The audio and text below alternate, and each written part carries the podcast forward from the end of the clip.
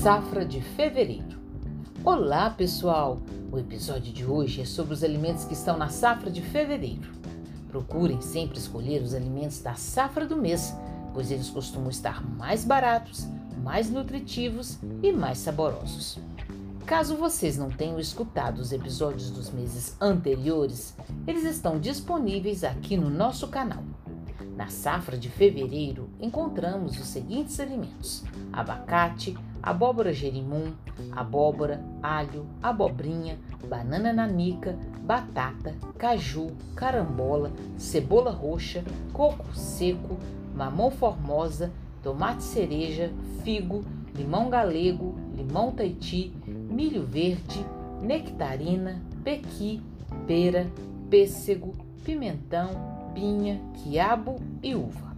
Daremos destaque hoje ao caju, uma fruta originária do Brasil, abundante nas regiões norte e nordeste do país. O caju é uma fruta formada por uma polpa carnuda e uma castanha. Ambas são muito nutritivas, cada uma rica em nutrientes diferentes.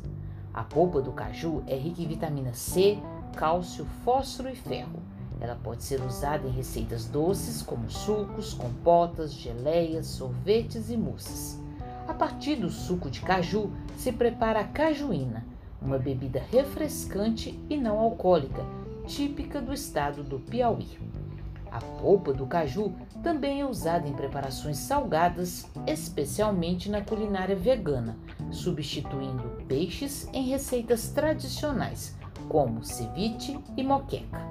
Também é possível preparar um hambúrguer de fibra de caju, que é o resíduo que sobra do suco após coado.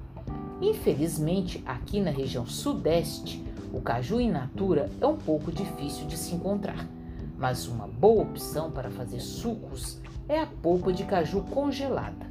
Evitem comprar aqueles sucos concentrados que vêm na garrafinha e também os sucos de caju de caixinha, eles são alimentos industrializados e não trazem os mesmos benefícios do alimento natural ou da polpa congelada.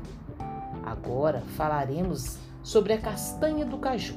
Ela possui proteínas e é rica em gorduras boas, por isso está no grupo das oleaginosas. Além de ser consumida in natura, a castanha pode ser usada para preparar uma bebida vegetal substituta ao leite de vaca que serve para beber ou para preparar sobremesas e até molhos salgados, como o molho branco. Para finalizar, aí vai uma curiosidade. O maior cajueiro do mundo é o cajueiro de Pirangi e está localizado no estado do Rio Grande do Norte. Dizem que ele foi plantado em 1888 por um pescador chamado Luiz Inácio Oliveira, que morreu aos 93 anos de idade à sombra desse cajueiro. Então, gostou de conhecer um pouquinho sobre essa fruta tipicamente brasileira?